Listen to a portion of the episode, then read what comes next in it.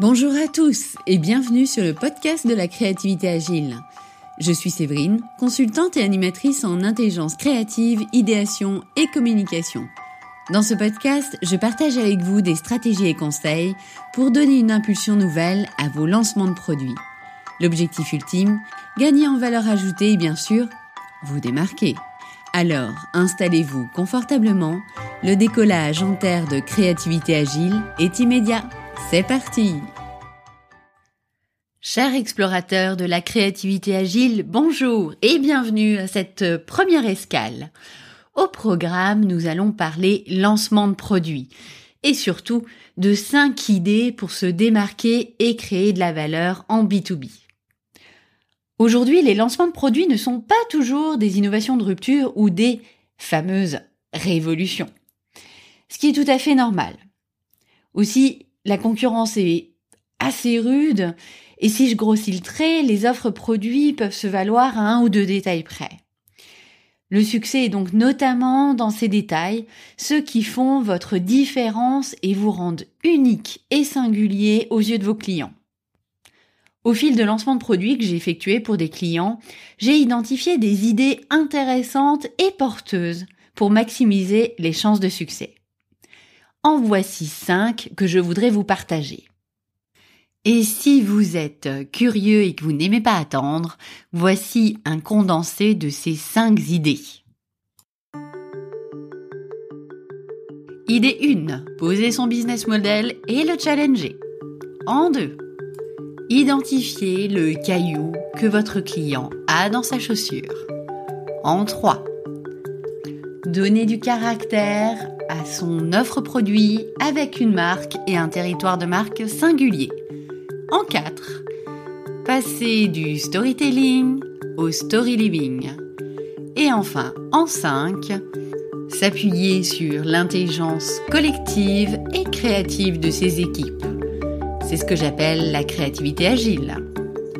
Donc maintenant que vous avez la vue globale, je vous propose de rentrer dans le détail. Alors, c'est parti pour l'idée 1 poser son business model et le challenger. Je ne sais pas si vous connaissez le business model Canva. C'est une méthode de création de business model assez visuelle mise en place par l'équipe de Strategizer. Il y a des livres euh, très bien faits sur le sujet dont je vous mettrai les références dans les notes. Et ils ont une définition du business model que je trouve assez intéressante. Un business model décrit les principes selon lesquels une organisation crée, délivre et capture de la valeur. Donc finalement, une fois que vous avez ces trois éléments identifiés autour de la valeur, vous pouvez vous poser la question suivante. Comment je peux challenger ce business model? Car oui, dans l'absolu, si celui-ci est posé, qui fonctionne bien sur papier, c'est déjà un grand pas. Cela dit, pourquoi ne pas aller plus loin? Alors certes, je comprends que lorsque le business model est déjà posé, vous vous dites ah oui non mais là on a déjà bien bossé dessus, c'est peut-être pas la peine qu'on revienne encore une fois le challenger. Là, j'ai bien envie de vous parler de la loi de Pareto qui vous dit les 80-20. Je dirais que les 80%, c'est ce que vous avez posé en termes de business model et les 20%, c'est la peut-être la pépite qui reste dans la notion de challenge. Alors challenger un business model dans la phase des idées ne veut pas forcément dire que toutes les idées que vous trouverez seront viables et implémentées. Cela permet simplement de prendre de la hauteur et qui sait, de rajouter un détail qui fera une différence de taille. Ce fameux détail qui va être dans les 20% restants. Pour ce faire, plusieurs méthodes. En premier lieu, soyez ambitieux, mais vraiment ambitieux. Comme le disait Oscar Wilde, il faut toujours viser la Lune car même en cas d'échec, on atterrit dans les étoiles. C'est un peu la philosophie. Je vous propose par exemple de viser de multiplier votre rentabilité par, allez disons 10, 20, 30 Disons relativement haut. Pourquoi je vous propose de faire cela?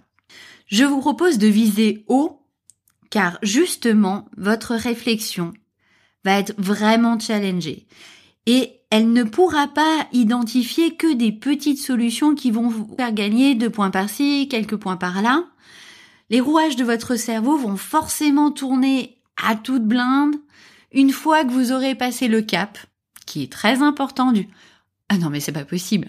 Qu'est-ce qu'elle nous raconte là? Car forcément il va y avoir cette étape-là en se disant mon business model fonctionne, c'est pas possible de faire plus. Et là j'ai envie de vous dire et si c'était possible? Prenez-vous 20 minutes, accordez-vous ce temps de doute et explorez ce qui pourrait être remanié de sorte à atteindre euh, votre euh, rentabilité multipliée par 10 ou par 20. Le canal de distribution, le segment de clients. Il y a de quoi faire dans un business model. Alors allez-y. Deuxième méthode. Je vous propose de sélectionner au moins trois entreprises que vous trouvez intéressantes dans des secteurs très différents et avec des modèles économiques variés. Puis, identifiez ce qui fait leur succès et listez-en au moins 3. Vous aurez normalement 3 fois 3, donc 9 éléments clés de succès. Ces 9 éléments, vous allez les appliquer à votre modèle économique. Pour exemple, je pourrais identifier chez Netflix trois atouts clés. L'offre de création originale, une communication de connivence avec sa communauté, et pourquoi pas la possibilité de partager l'abonnement au sein d'un même foyer. Comment, dans votre business model, vous pourriez peut-être avoir un abonnement? Et en plus un abonnement partagé. Qu'est-ce que ça donnerait? Posez-vous ces questions. Peut-être que ça aura du sens, peut-être pas. Peut-être que ça va vous amener vers autre chose. Une fois que vous avez challengé votre business model, penchons-nous sur l'idée numéro 2. Toi, cher client, Comment puis-je enlever le caillou que tu as dans la chaussure? Eh oui, on va parler persona. Alors on le dit souvent, il est indispensable de pouvoir bien comprendre son client. Quelles sont ses attentes, ses craintes, ses questionnements, ce dont il a besoin au quotidien, ce qu'il apprécie? C'est quoi sa journée? C'est quoi son quotidien? Donc, en gros, il est, un, il est intéressant de se mettre dans les chaussures de son client. Pour le faire, vous pouvez travailler avec des personas. Pour rappel, un persona est une personne imaginée pour représenter une cible de votre marché. Afin de lui donner plus de, corps, de vie, vous allez lui donner un prénom, un âge, une situation, un lieu de vie, des loisirs. Plus vous allez être concret dans les contours de votre persona, plus c'est simple de se mettre à la place d'eux. Puis vous allez explorer sa journée type. Par quoi commence-t-il sa journée? Quels sont les temps forts, quels sont ces moments difficiles? Une fois que vous vous sentirez bien dans les chaussures de votre persona, vous allez aller encore plus loin avec une carte d'empathie. Cette carte d'empathie, en fait, vous permet d'explorer pleinement les émotions, les sensations de votre client et surtout d'identifier ses problématiques, ses difficultés, ses peurs dont découlent des besoins, des envies, des attentes que vous pourrez combler. En B2B, il est d'ailleurs très intéressant d'explorer des cibles différentes, comme les prescripteurs, les acheteurs économiques, les décideurs, les utilisateurs finaux. En effet, leurs problématiques et donc attentes ne sont pas du tout les mêmes. Il y a donc des cailloux différents dans des chaussures différentes. En quoi est-ce intéressant? Vous n'êtes pas votre client. Son monde est différent du vôtre, même si celui-ci peut vous sembler proche de prime abord. Même si un persona ne pourra jamais représenter l'ensemble de vos clients, car évidemment, chaque personne est unique. Cela peut vous permettre d'avoir une meilleure compréhension de son monde et donc de son quotidien. Mieux le comprendre permet de mieux lui répondre et ainsi d'ajuster vos offres ou le parcours client que vous lui proposez, pourquoi pas. Et ainsi d'enlever le caillou qu'il a dans la chaussure. Une autre étape complémentaire que j'ai eu l'occasion de tester et que vraiment je vous recommande est d'aller interviewer des personnes réelles pouvant correspondre à votre persona. C'est extrêmement riche d'enseignements et peut vous permettre d'affiner et d'enrichir votre offre, voire votre business model. Retour au point 1. Allez, idée numéro 3, donner du caractère à son offre produit avec une marque et un territoire de marque singulier. La création de marques pour des produits grand public est assez courante. Oui, c'est sûr. Cela dit, en B2B, elle est tout aussi pertinente, voire parfois plus, car il y en a moins, notamment dans la sous-traitance industrielle. Alors, il est vrai qu'on peut se poser la question suivante. Si mon produit est considéré comme un simple composant, qu'il rentre dans la recette d'un nouveau produit vendu sous une autre marque, celle de mon client, quel est l'intérêt de créer ma propre marque? Je ne sais pas si vous m'avez suivi là. Faisons concret. Intel Inside, est-ce que ça vous dit quelque chose? Ces produits, ce sont des processeurs. Des processeurs qui ne sont pas visibles lors de l'achat. Ils ont développé toute une, approche Intel Inside et lorsque vous étiez amené à acheter un, un, ordinateur, cette fameuse petite étiquette collée sur le moniteur ou sur l'ordinateur était un vrai gage de qualité. Aujourd'hui, on a le cas aussi avec Gore-Tex, cette fameuse marque qui fabrique une membrane imperméable à l'eau, mais qui laisse passer la vapeur d'eau, est un vrai gage de qualité lorsque vous cherchez un imperméable. Vous cherchez à savoir s'il y a du Gore-Tex à l'intérieur parce que ça fait une vraie différence. Créer une marque ingrédient, lui donner un territoire de marque avec un caractère, le faire Vivre ce territoire, c'est un vrai booster de valeur, aussi bien pour le produit final transformé que le produit ingrédient. Il est donc super intéressant d'oser donner une personnalité, une ambition, des valeurs, une véritable identité en somme à un composant, car cela fait partie intégrante de la valeur finale du produit. Attention maintenant, on va passer à l'idée numéro 4. Passer du storytelling au story living. Le storytelling, qu'est-ce donc? Alors, c'est l'art de raconter une histoire qui soit vraie ou vraisemblable au service d'une marque, d'une entreprise, voire d'une personne. L'intérêt de cette approche réside dans sa dimension émotionnelle très forte. Quand les atouts produits sont présentés, c'est avant tout à la tête, à l'esprit qu'on s'adresse. On est rationnel. Lorsqu'on rajoute l'histoire, c'est une manière de parler au cœur, à l'affect. Ce qui est déjà essentiel pour marquer les esprits. Et si je vous disais qu'on pourrait aller encore plus loin en rajoutant une autre dimension, celle du corps. Et oui, Aujourd'hui, on voit bien l'émergence des consommateurs, que ce soit en B2B ou en B2C d'ailleurs. Après tout, on est tous des humains. Lire une histoire, donc le storytelling, c'est bien. La vivre ou y prendre part, alors là, c'est encore mieux. C'est le story living. Aujourd'hui, c'est une tendance qu'on voit de plus en plus dans le retail. Aussi, si vous avez envie de vous, comment dire, d'aller du côté du Grand Nord ou du côté du Canada, vous pourrez essayer une marque de parka canadienne, Canada Goose, qui se trouve à Paris. Et dans ce magasin, vous pourrez expérimenter l'aventure en mode grand froid et tester leur parka dans une chambre froide. En matière de communication, au lancement de votre produit, il est aussi très intéressant de s'inspirer de cette tendance du story living.